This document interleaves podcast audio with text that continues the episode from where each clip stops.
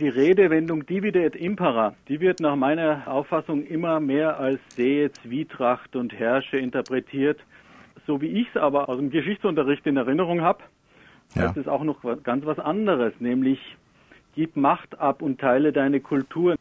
Also auf der einen Seite steht eine fast bedingungslose Unterwerfung nach dem Motto, willst du nicht mein Bruder sein, so schlage ich dir den Schädel ein. Also man war ein römischer Freund und dann musste man auch mit den Römern durch dick und dünn gehen und wenn man aber kein römischer Freund war, war das ziemlich ungemütlich. Nachdem die Römer aber ihre Herrschaft wirklich äh, etabliert hatten, haben sie sehr viel abgegeben. Und sie konnten das auch gar nicht anders machen. Sie müssen ja bedenken, das Römische Reich ist ja riesengroß, geht ja von Schottland bis in die arabische Wüste und nach Nordafrika und so weiter.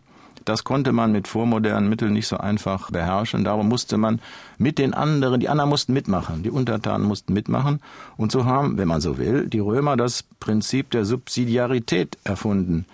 Das heißt, sehr viele Dinge wurden an der Basis erledigt von sich selbst, weitestgehend selbst organisierenden Gemeinden, Städten, von denen es heute ja noch sehr, sehr viele gibt.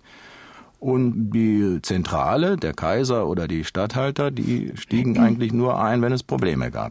Kannte dieses Prinzip der Subsidiarität nicht jetzt auch in die moderne, also in die europäische Welt übertragen worden sein? Dadurch, dass jetzt viele Länder ihre Souveränität abgeben müssen an eine übergeordnete Instanz? Ja, man spricht ja auch in der EU tatsächlich vom Subsidiaritätsprinzip und ich glaube, da könnte man von den Römern noch einiges lernen.